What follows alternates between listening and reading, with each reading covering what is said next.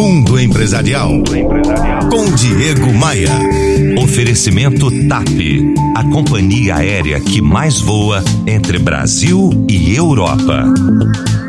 Sodré, corretor de imóveis, escreve falando que sempre me escuta aqui na rádio.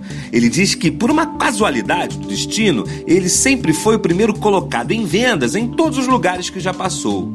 E muitos de seus chefes reconhecem seu esforço, embora Sodré dê crédito mais à sorte do que a qualquer outra coisa. Só que, em sua atual empresa, um dos sócios não gosta do seu sucesso. Sodré já pegou algumas falcatruas desse chefe que, sempre que pode, tenta atrasá-lo. Mas ele me conta que nada disso abala, ele não perde o ritmo, mas pede ideias de como sair desta arapuca. Sodré, quem me acompanha aqui na rádio conhece muito bem uma das minhas frases, que diz assim: Bom profissional não trabalha com chefe ruim, pelo menos não por muito tempo.